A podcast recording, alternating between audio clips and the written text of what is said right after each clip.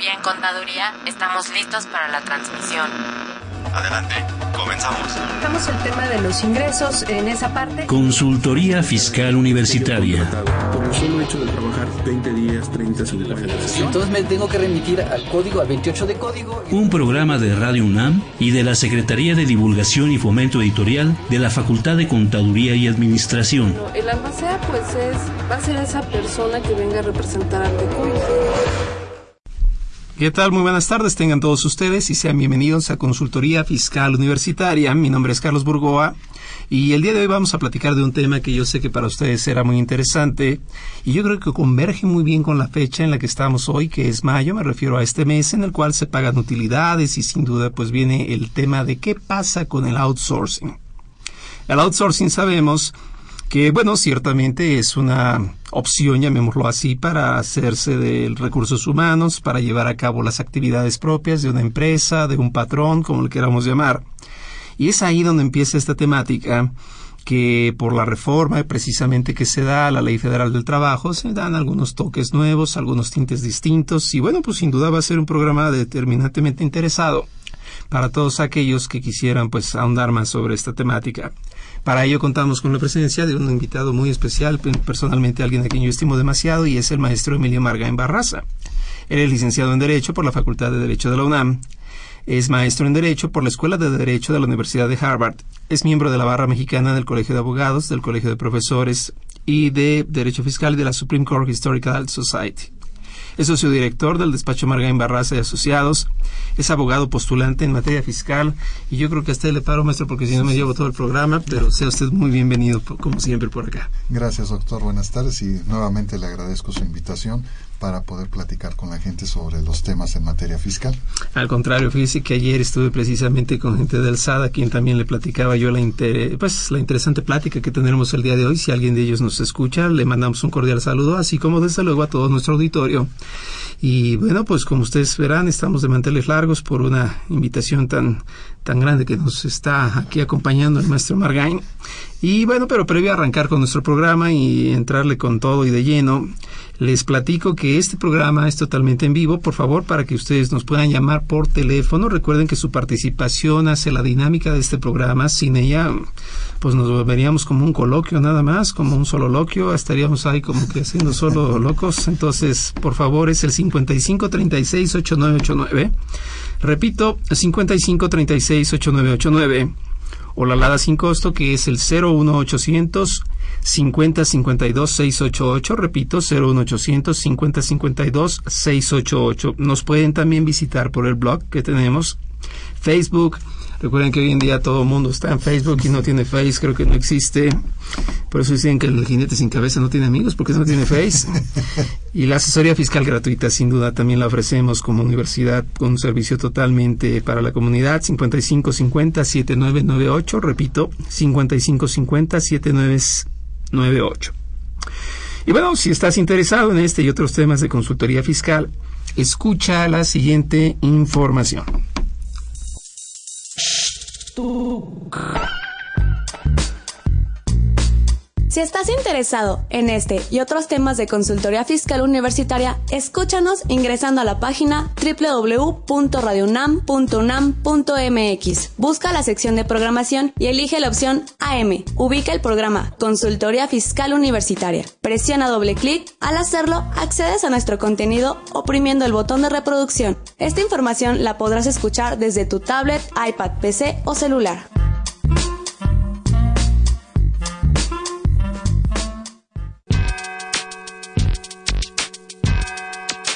¿Los impuestos le causan problemas?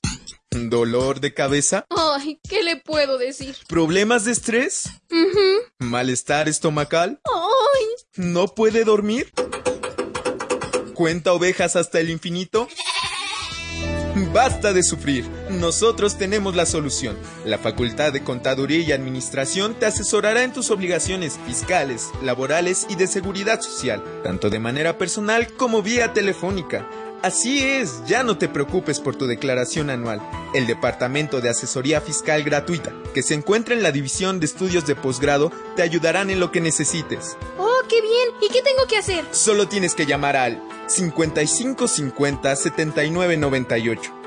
Y no solo te atienden de manera personal o telefónica, también contamos con correo electrónico. Sí, escuchaste bien. Correo electrónico. Escribe a consultoriofiscal.fca.unam.mx. Con toda la ayuda que tendrás por parte de asesoría fiscal gratuita, tus malestares se irán al...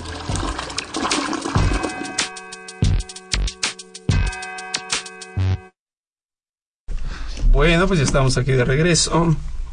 Y platicábamos que el tema de hoy va a ser el outsourcing.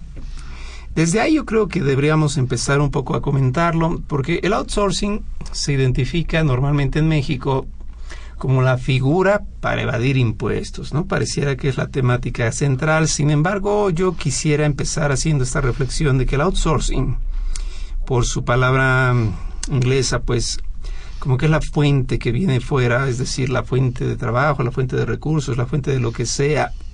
Y de esta manera poder contextualizar bien cuáles son los efectos fiscales. Pero bueno, pues para ello nos acompaña el maestro Margain y no sé si usted nos pudiera platicar qué es el outsourcing. Bueno, yo quisiera manifestar en este sentido el que el outsourcing debemos iniciar su análisis y estudio desde el punto de vista de la administración de una empresa. ¿Qué significa para una empresa? Porque antes de llegar a la materia fiscal que puede tener diversos efectos, curiosamente, cuando se estudia la carrera de administración de empresas, se debe evaluar en qué momento cierto tipo de servicios son o se deben llevar a cabo por la propia empresa y cuándo se deben contratar digamos, con empresas externas para el mejor funcionamiento de la empresa que está contratando el outsourcing.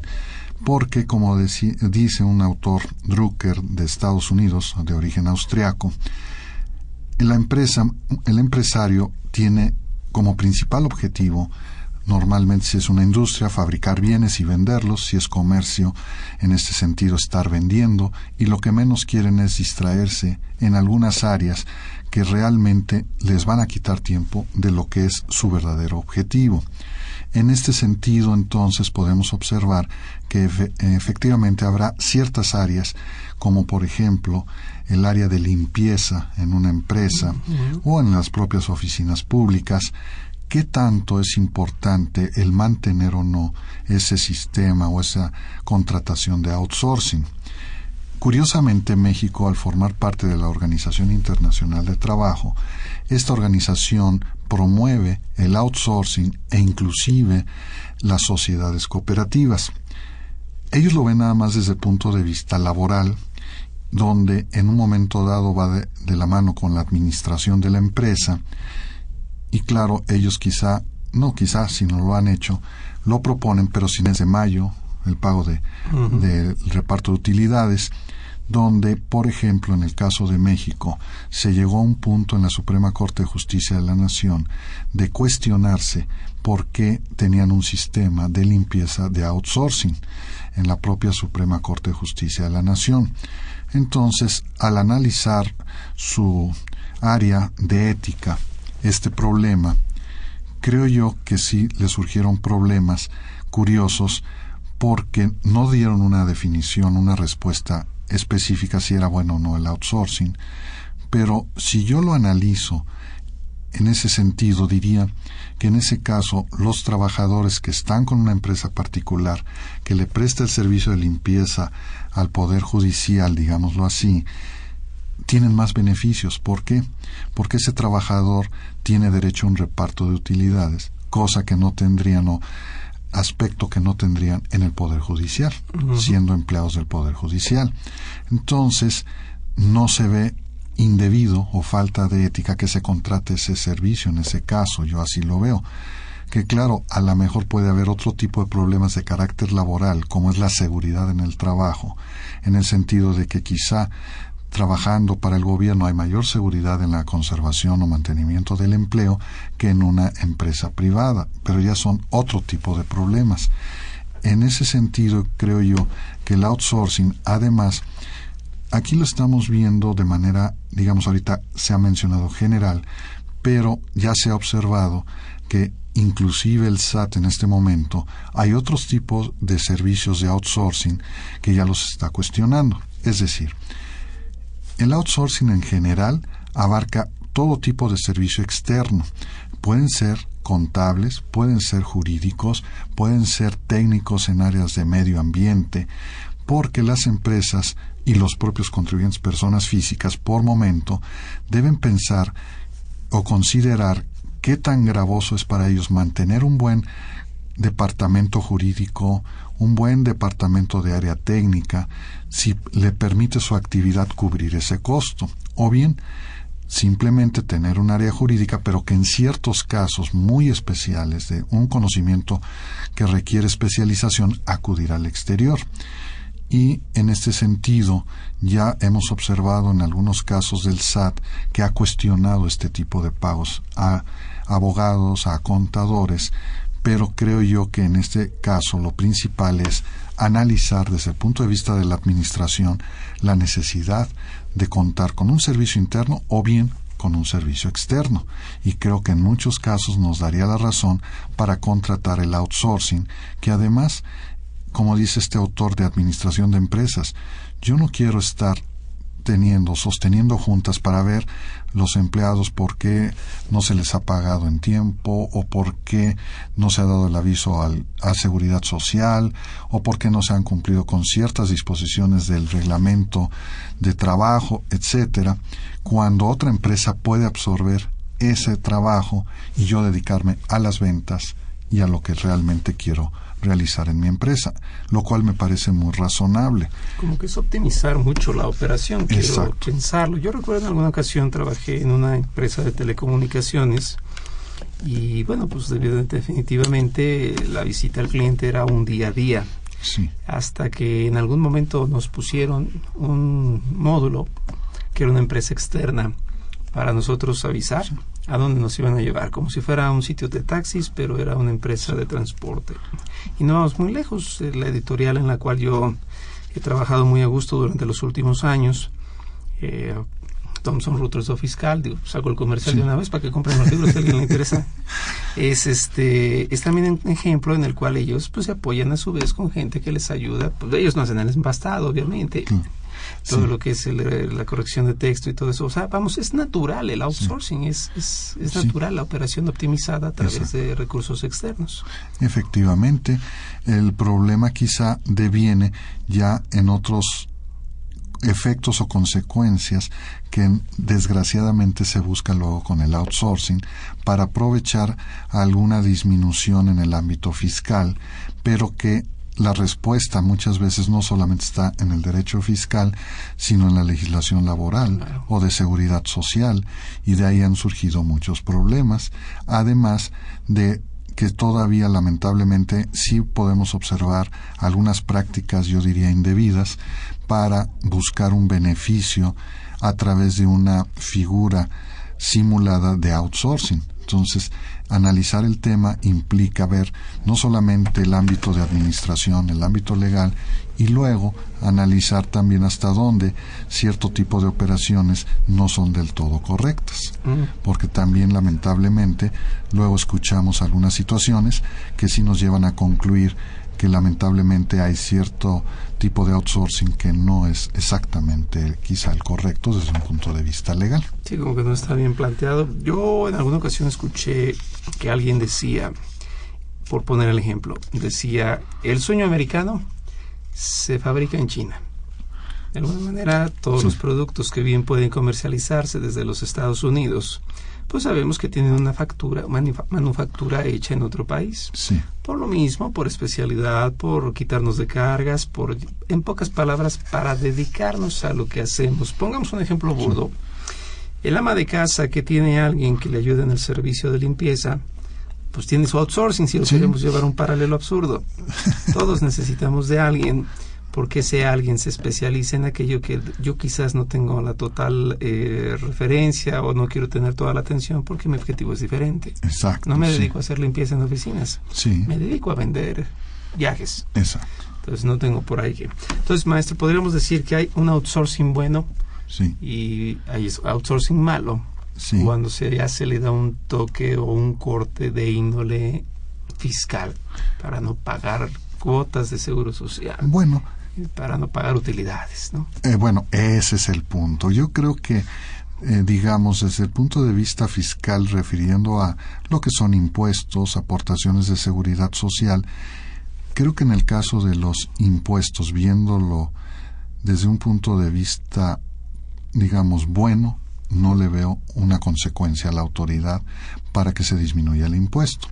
En el caso de las aportaciones de seguridad social, igualmente se puede llegar a un punto correcto en el cumplimiento de ellas, pero, eso sí, habrá otros donde lamentablemente se pueda buscar el, digamos, el posible beneficio de una disminución en el reparto de utilidades a los trabajadores a través de un outsourcing que al llevarse, por ejemplo, a todos los empleados en un momento dado de una empresa a otra, pues yo pienso que se va a pagar allá el impuesto sobre la renta de lo que cada quien recibe, se va a pagar su seguro social, su Infonavit, su SAR, nóminas, pero si es cierto, quizá el reparto de utilidades es donde puedan tener un problema.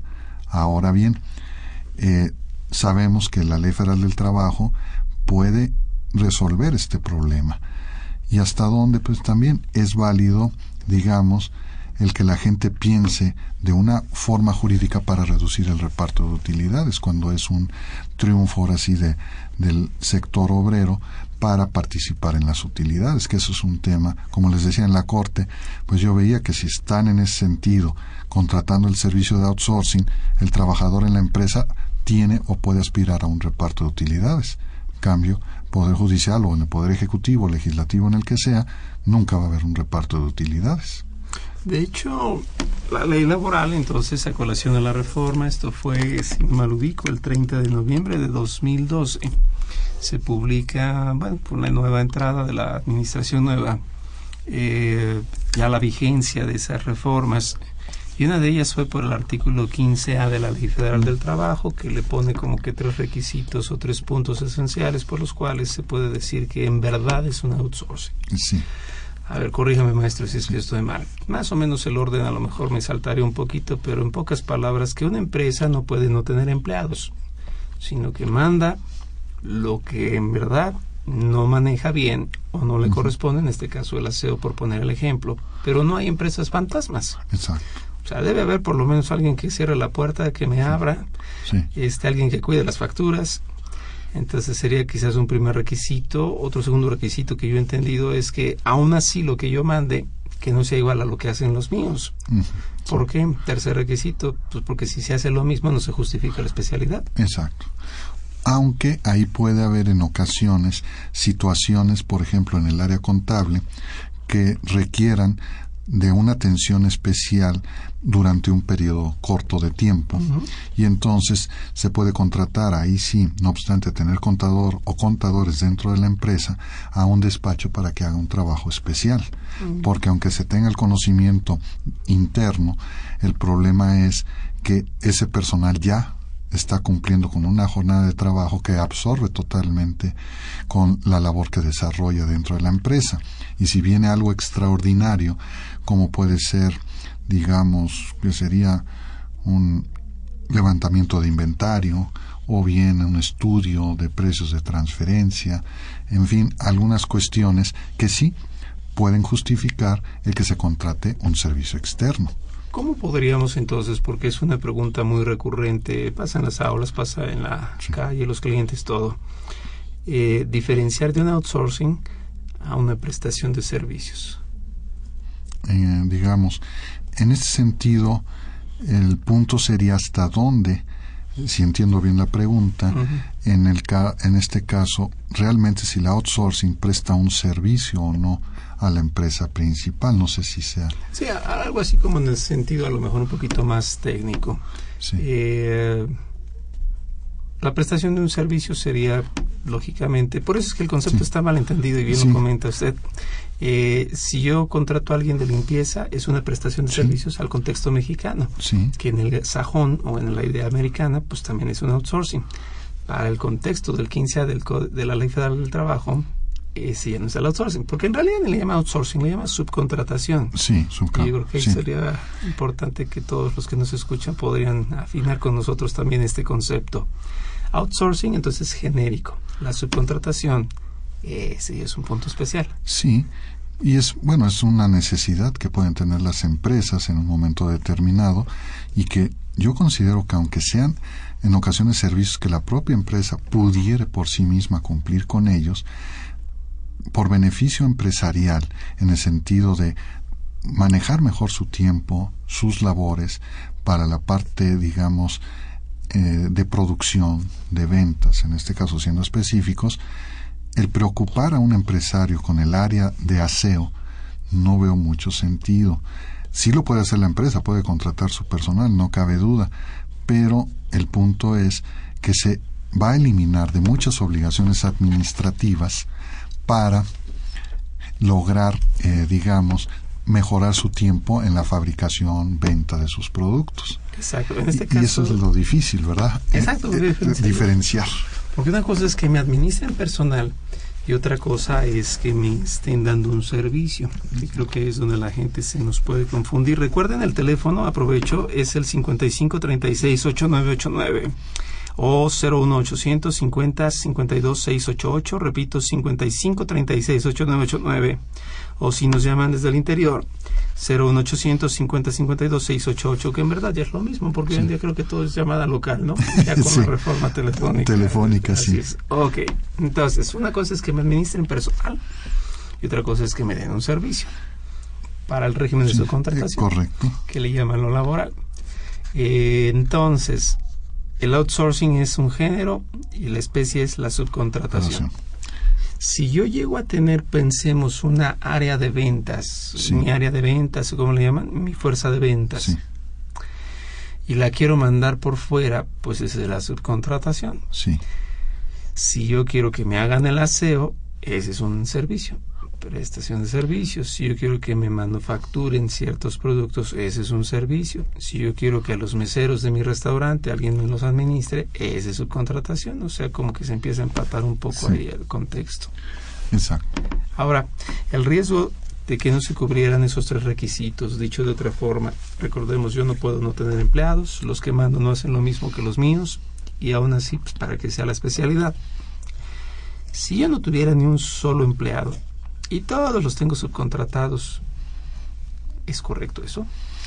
Efectivamente, ahí sí entra la duda, muy justificada por parte inclusive de las autoridades, porque no es posible que una empresa en realidad pueda subcontratar todo cuando puede tener personal, quizá no el suficiente, pero eso lo va graduando su actividad en un momento determinado, hasta dónde debe contar con un mínimo de empleados y hasta dónde ya debe contratar el famoso o subcontratar ciertos servicios.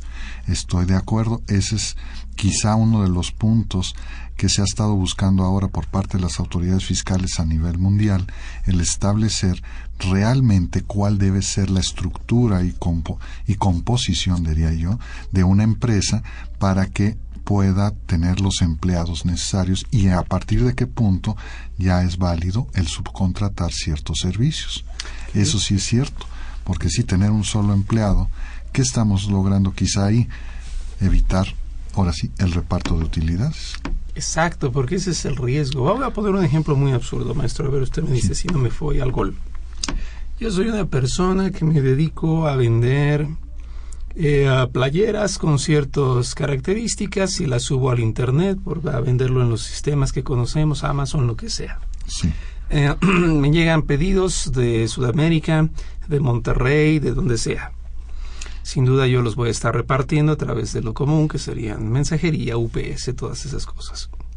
Eh, a su vez, quizás estos productos, las playeras, pues me las está fabricando alguien más. Y si alguien dijera, es que eso es outsourcing, la respuesta es sí, más no en subcontratación. Me están dando el servicio de la entrega de lo que es la fabricación de mi producto. No obstante, tengo a mi asistente que me está contestando el teléfono, que me está revisando correos, que me está imprimiendo órdenes de venta, etcétera. Ella sí es mi empleada. Sí. Y mandarla en subcontratación como que Estoy de acuerdo. Eh, pese a mandar la subcontratación no tendría sentido, salvo el punto que muchos han criticado, pero bueno, es parte de nuestra legislación el reparto de utilidades. Entonces mi motivo ya no es por especialidad, no, sino es porque no le quiero pagar. Exactamente, ese ha sido desde un inicio con el outsourcing en materia de servicios personales. Por un lado, evitan el tener que enfrentar muchas veces problemas con los trabajadores y que sea otra empresa la que lo haga, porque está el llamado, entre comillas, outsourcing en ese sentido. Y la otra, no cabe duda, igualmente, se reduce el beneficio del reparto de utilidades de los trabajadores. Y ahí es donde entra el punto de discusión tanto ético como legal sobre la validez de esa estructura. Yo, por ejemplo, yo trabajo en una empresa departamental muy famosa y pues es evidente que va a haber utilidades. Sí. Y a la hora de las utilidades me pagan 50 pesos. Ah, porque a mí me contrata la que se llama recursos humanos, sino la que se llama SA, que es la que vende. Exacto. Entonces, aunque se haga el outsourcing en casa o aunque se haga fuera, finalmente la tendencia siempre es para evitar el pago de utilidades. Sí, pero desgraciadamente es un punto que digamos, desde un punto de vista ético, pues no debe ser punto de discusión. Debería, en todo caso, integrarse una empresa para, en verdad, darle a sus empleados el reparto de utilidades que le debe corresponder a lo que es la unidad económica en este sentido y además la venden, perdón, la venden como empresa. Sí. Entonces hay vendedores que ya están contratados y hay otros que no. Entonces volvemos al tema, pues no que todos debemos estar iguales. Sí. la igualdad, ¿no? Exactamente. Es analizar el problema de nueva cuenta, pero en cuanto a la validez por, del reparto de utilidades, porque hay países donde podemos observar que no existe esta figura. Y en México sí existe, pero esto ya es un derecho ahora sí que ha sido un triunfo de los trabajadores y no se les debe limitar. Que desgraciadamente, por ejemplo, surge una pregunta cuando viene un extranjero y dice, bueno, ¿cuánto voy a pagar de impuestos sobre mis utilidades?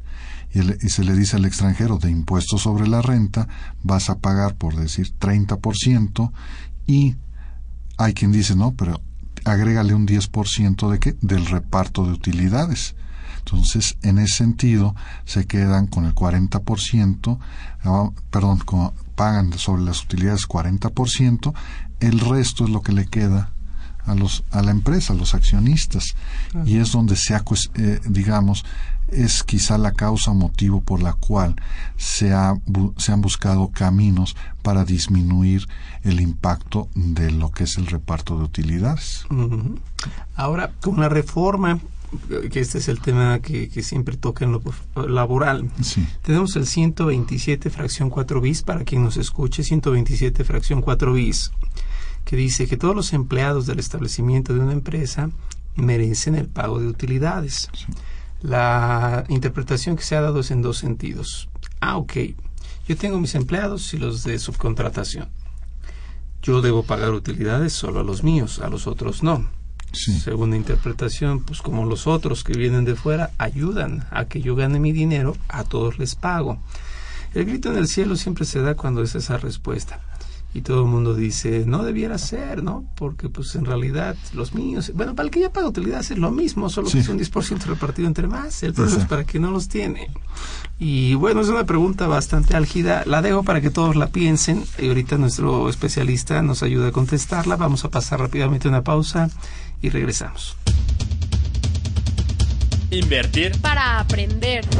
La Facultad de Contaduría y Administración de la UNAM, a través de su División de Educación Continua, invita al sector público y privado a formar parte de sus múltiples cursos, talleres y diplomados sobre temas de contaduría, administración e informática, con el objetivo de promover la vinculación universidad-empresa-gobierno.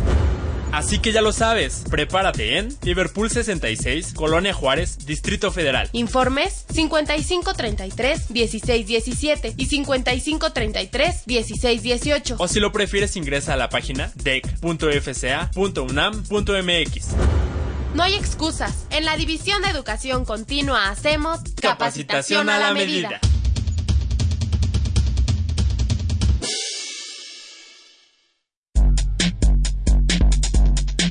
En el número 618, la revista Consultorio Fiscal, Jurídico, Laboral, Contable y Financiero le ofrece interesantes artículos como La participación de utilidades a los trabajadores, por Ignacio Jaramillo Bermúdez, la primera resolución de facilidades administrativas 2015 por Raúl Amezquita Flores, el estímulo fiscal en pagos provisionales del ISR 2015 por Juan Carlos Fuentes Rojas. Otros artículos también de gran interés, acuerdo conclusivo para el PAMA en visita domiciliaria. Prodecon y SAT alertan sobre fraudes en devoluciones automáticas a personas físicas. En Tijuana, Prodecon emite recomendación pública al SAT. Principales disposiciones publicadas en el DOF. Suscripciones a los teléfonos 5616-1355 y 5322-8310 o a través de su tienda electrónica publishing.fca.unam.mx.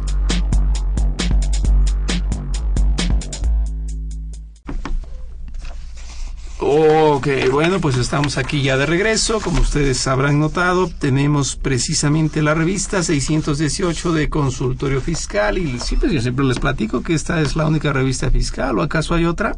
Recordemos que aquí es donde participamos nosotros, así que por eso es que la recomendamos ampliamente. Fíjense que esta vez tiene temas muy interesantes. Les platico que habla de la participación en las utilidades a los trabajadores, la PTU, y esto lo escribe el maestro Ignacio Jaramillo Bermúdez está muy de moda. Tenemos la primera resolución de facilidades administrativas 2015 y lo escribe el maestro Raúl Amezquita Flores. Y por si eso fuera poco, dice estímulo fiscal de pagos provisionales de ISR 2015 por Juan Carlos Fuentes Rojas, así que esta revista pues yo creo que les puede ayudar y viene a colación precisamente de nuestro tema. Entonces la vamos a regalar, vamos a regalar 15 el día de hoy si ustedes nos llaman y nos dicen ¿Cómo se le llama al régimen de outsourcing en México? Recordemos que ahorita lo platicábamos, que una cosa era el outsourcing y otra cosa era, ¿ok? Ustedes nos van a contestar. Recordemos, el outsourcing en México tiene un régimen que en la ley laboral se le llama, y para ponerla más fácil, empieza con S y acaba con N. Entonces no hay ningún problema, por favor llámenos, recuerden nuestros teléfonos 5536 8989 o el 80800 5052 688 y nos platican y los primeros 15 que nos llamen se van a llevar una revista totalmente gratis. Y desde luego si ustedes se quieren suscribir o comprar números por separado, pues escríbanos, llámenos y también podemos lograr. Y tenemos aquí algunas preguntas antes de responder lo que se quedó pendiente antes de la pausa. Tenemos primero a Jorge Chávez que nos dice, él nos habla de aquí del DF y dice, si todos los trabajadores que trabajan laboran por outsourcing sin trabajadores, ¿podrían ser considerados como operaciones inexistentes? Hoy empezó la, la guardia. Es decir, la empresa no tiene empleados de acuerdo al 69 del Código Fiscal de la Federación. Imagino que eso te refieres, Jorge. Muy acertada tu pregunta.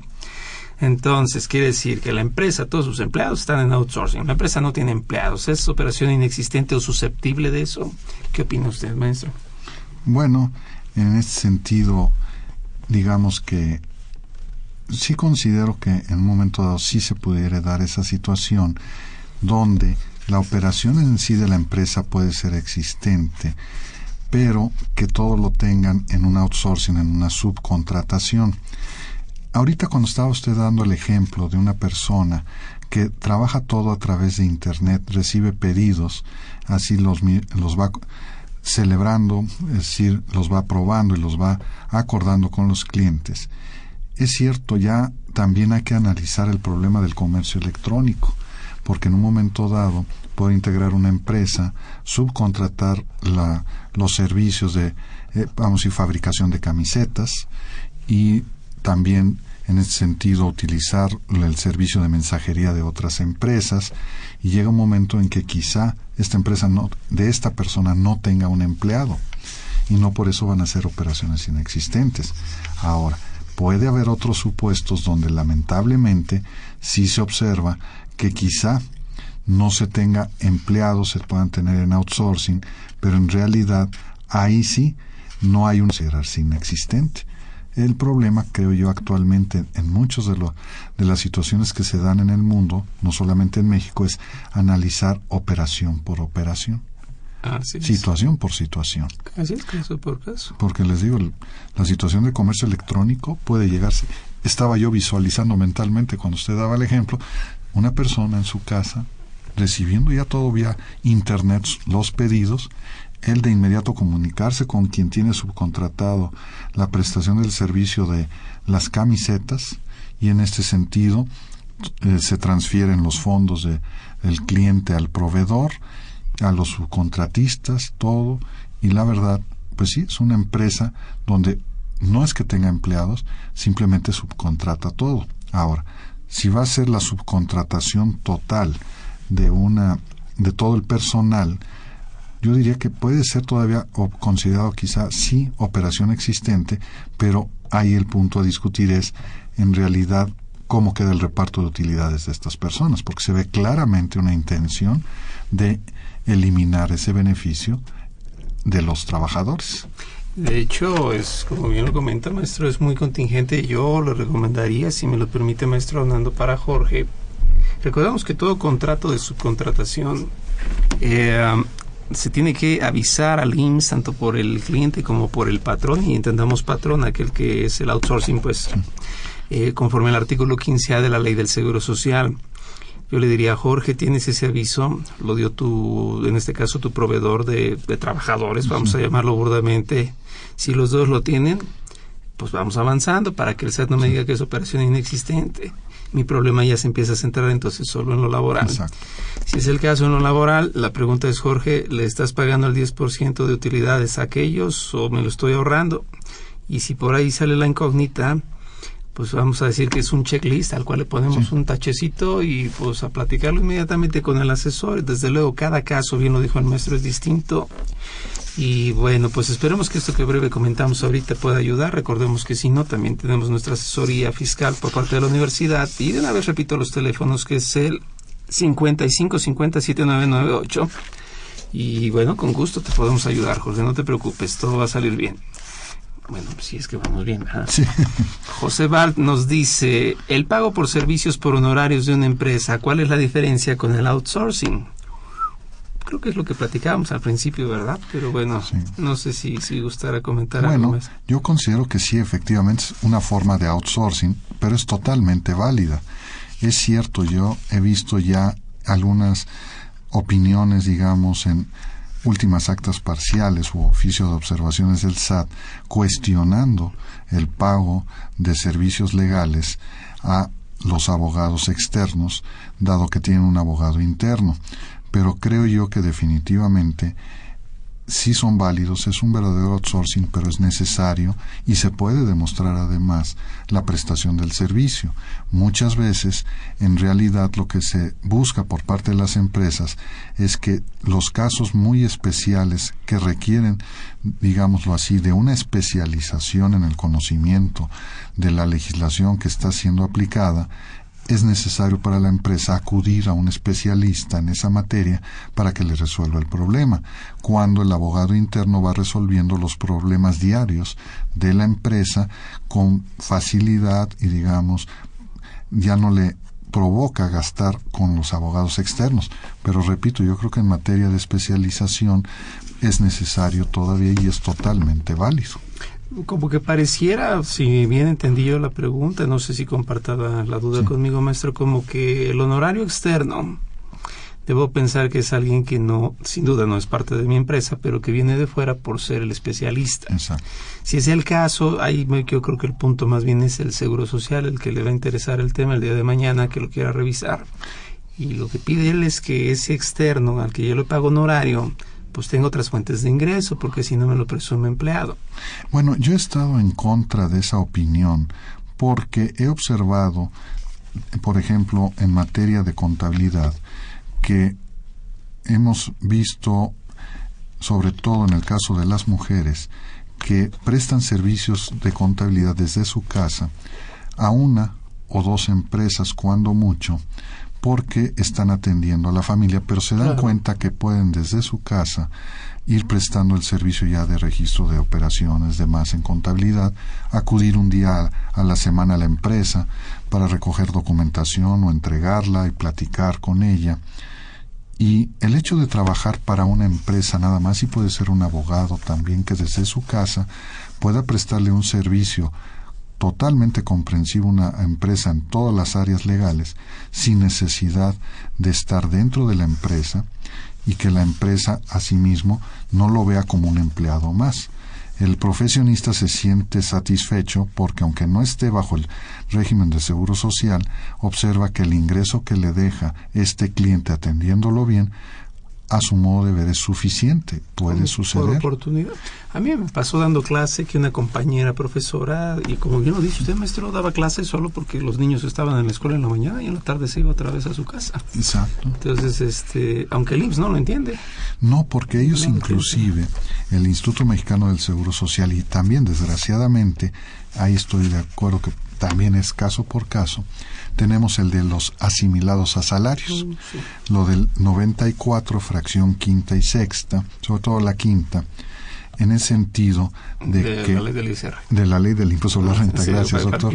sí porque a veces uno, no, lo da por hecho. lo, da por hecho es un error de mi parte pero bueno en ese sentido muchas veces sobre todo yo lo comento con los muchachos en la universidad siendo pasantes les pagan honorarios pero están en una etapa en la cual llevar un registro de sus gastos, de sus ingresos, presentar una declaración, expedir comprobantes, les es digamos no complicado pero sí muy laborioso y no el ingreso que obtienen no les es suficiente para contratar a un contador que los ayude con el cumplimiento de sus obligaciones fiscales en materia de pagos provisionales de renta y de IVA.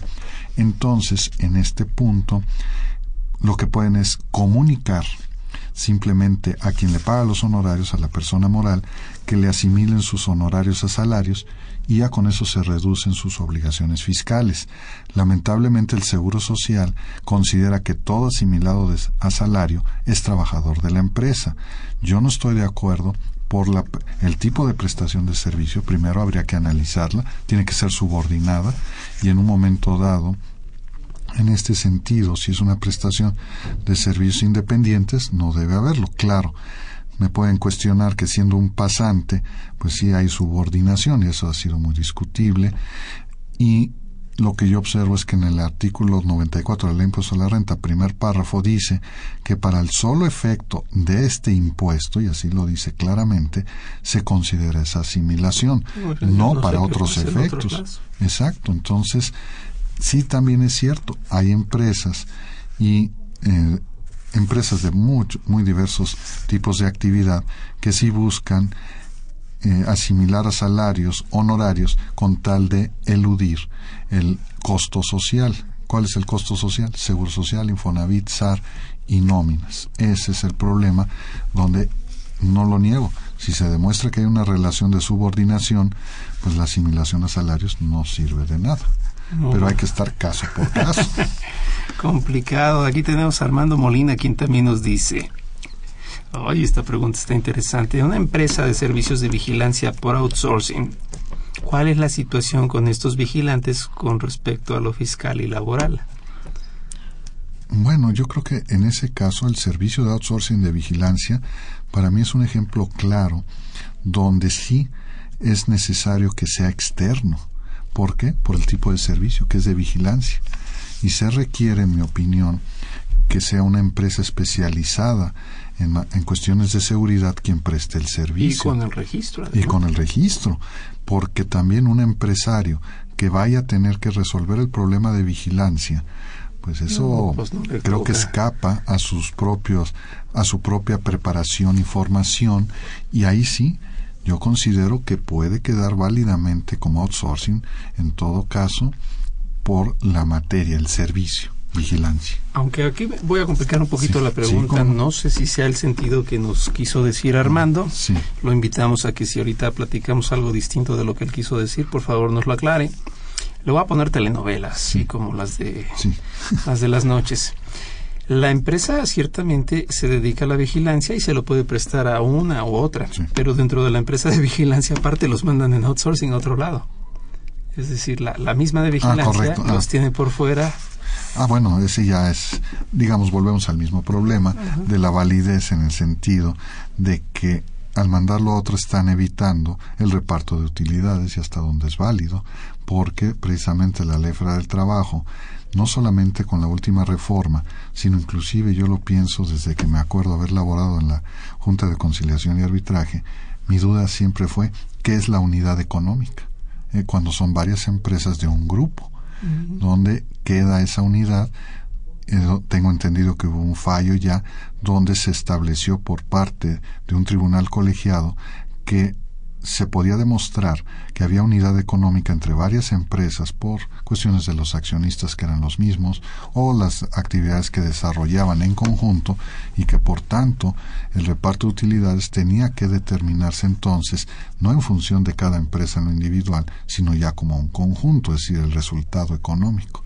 Pero es algo que todavía está por desarrollarse, digamos, en los tribunales sobre qué alcance tiene esa expresión.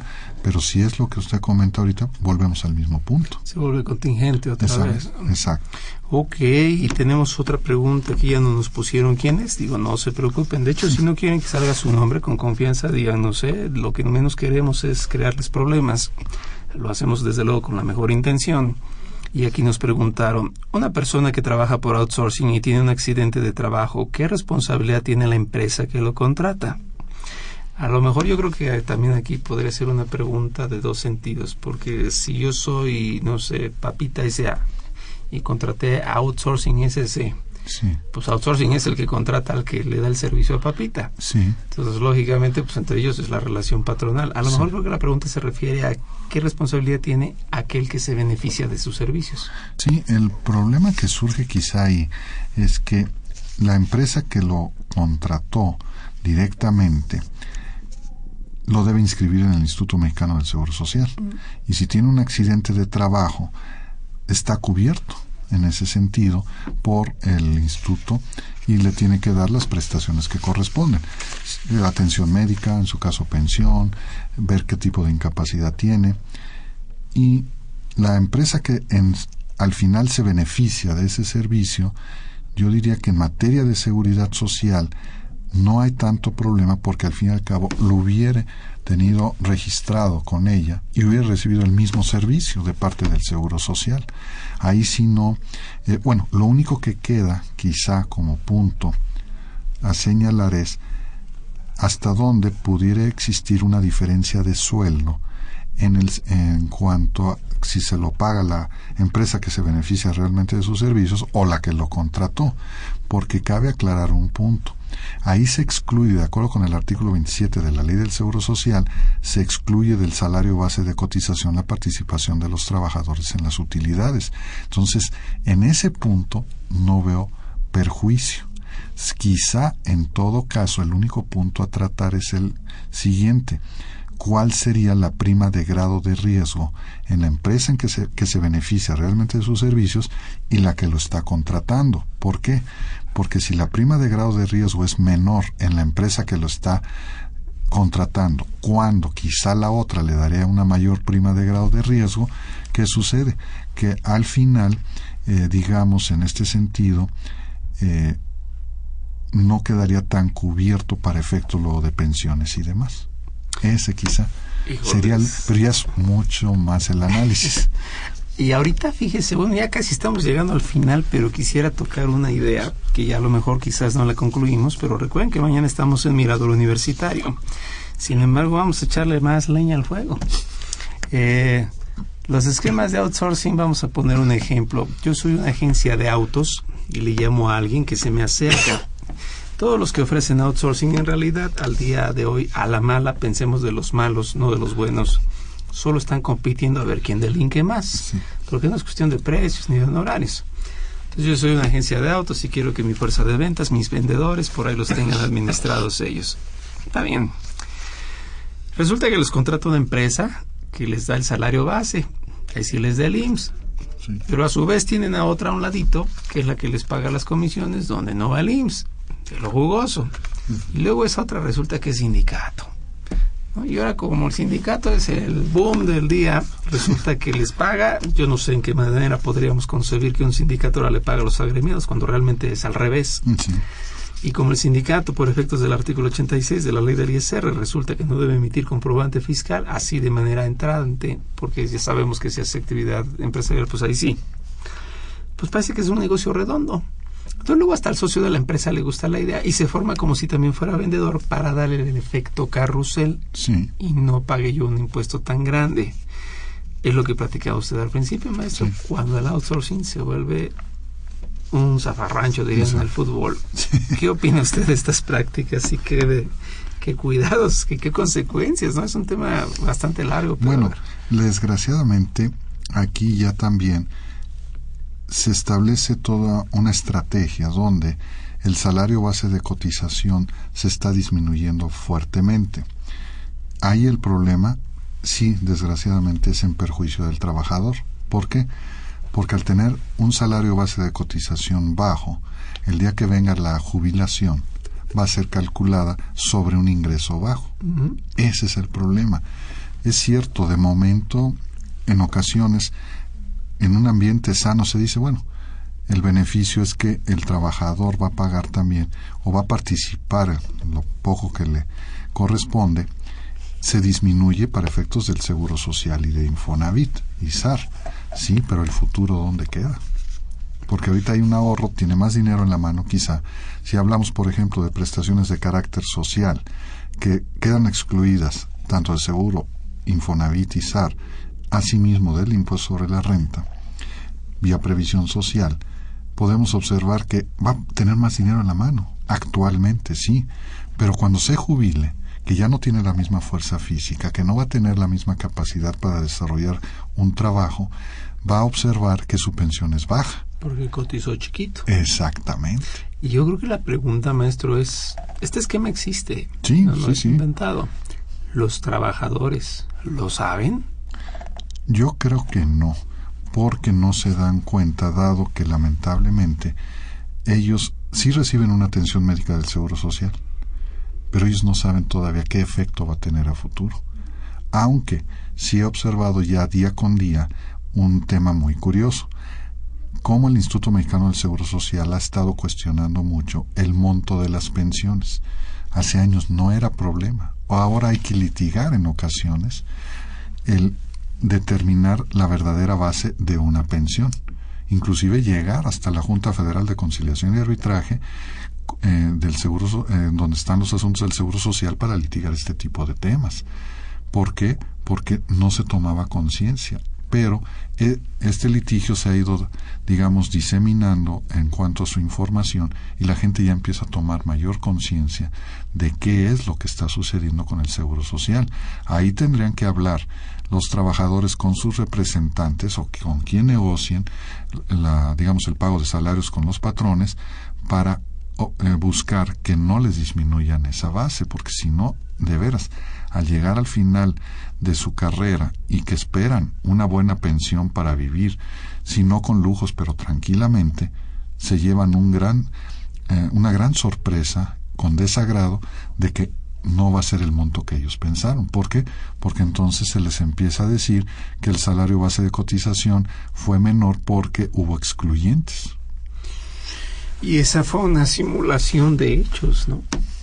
desgraciadamente vienen muchas situaciones donde el digamos desde la negociación y todo pues el primero que está obligado a comentarle al patrón para que lo analicen es el abogado decir oye si van a excluir todo esto del salario base de cotización es válido pero has pensado en el efecto que le vas a dar al trabajador a futuro y las acciones que él puede tomar el problema es que si todo fue, digamos, hecho correctamente, pues sí pudieron bajar la, la base.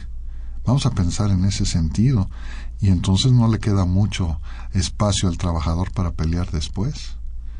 Sí, porque tanto se benefició con el salario alto. Pero nunca se dio, no se percató del efecto que iba a tener. Eso sí es cierto, eso es lo que no, ellos no están enterados de cómo les va a afectar. Por eso ya deben tomar conciencia realmente de analizar qué es lo, cuál es su salario, cuál es el, el que perciben, digamos, en forma directa, y luego cuál es el que se declara al Seguro Social para ir analizando qué es lo que va a pasar a futuro. ¿Quién les paga?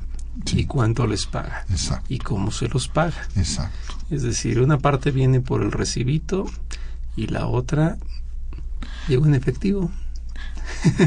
o, luego las outsourcing también mandan información y cuando el trabajador pide aclaración, pues le cuesta trabajo obtenerla porque pues el outsourcing quizá si está tratando de disminuir, por ejemplo, también que la prima de grado de riesgo para que no sea oneroso el pago. Híjole. No, sí, son muchos los problemas que están surgiendo con todo esto, pero yo creo que se requiere mayor información al trabajador de lo que es realmente la aplicación de la ley. Y sin duda, y yo creo que lo que también se requiere, maestro, es más tiempo porque ya llegamos al final. Pero no se preocupen, a todos los que nos escuchan, si están interesados, desde luego yo sé que lo estarán en este tema, recuerden que mañana también estamos por internet temprano en Mirador Universitario, si por cuestiones difíciles de internet, lo que sea, no pudieran verlo, se repite el sábado en TV UNAM Sabemos que esto es por teleabierta, por sistemas de cable, pues los tradicionales. Así que no se preocupen, vamos a seguir platicando de este tema. Y bueno, de momento quisiera agradecer a nuestro invitado, el maestro Emilio Margain Barraza, quien nos ha hecho el favor de estar por acá. Gracias, doctor, por la invitación y bueno, esperemos no haber confundido mucho a los a todos los eh, digamos oyentes de este programa. Para nada, maestro, yo creo que fue muy muy muy claro esto. Y bueno, pues recordemos que entonces vamos a tener este tema. La siguiente semana los invitamos a que nos sintonicen para seguir platicando del tema ahora obligaciones laborales generales. Y de momento, pues eh, no me queda nada más que agradecer nuevamente a todos los que participan en la producción de este, de este programa. Eh, fue una producción de Radio UNAM. En los controles técnicos estuvo Socorro Montes. En la producción por parte de la Secretaría de Divulgación y Fomento Editorial de la Facultad de Contaduría y Administración, Nezahualcóyotl Jara. Carlos Espejel Pineda, Irving Mondragón García y Alma Villegas. La Facultad de Contaduría y Administración agradece a los conductores e invitados de este programa quienes participan de forma honoraria. La opinión expresada por ellos durante la transmisión del mismo refleja únicamente su postura personal y no precisamente la de la institución. Y bueno, pues para que no haya dudas, nos vamos a comer, ¿no? Y ya después que vengan todas las dudas. Que estén muy bien, nos vemos la siguiente semana y que tengan excelente tarde. Hasta la siguiente. Consultoría Fiscal Universitaria.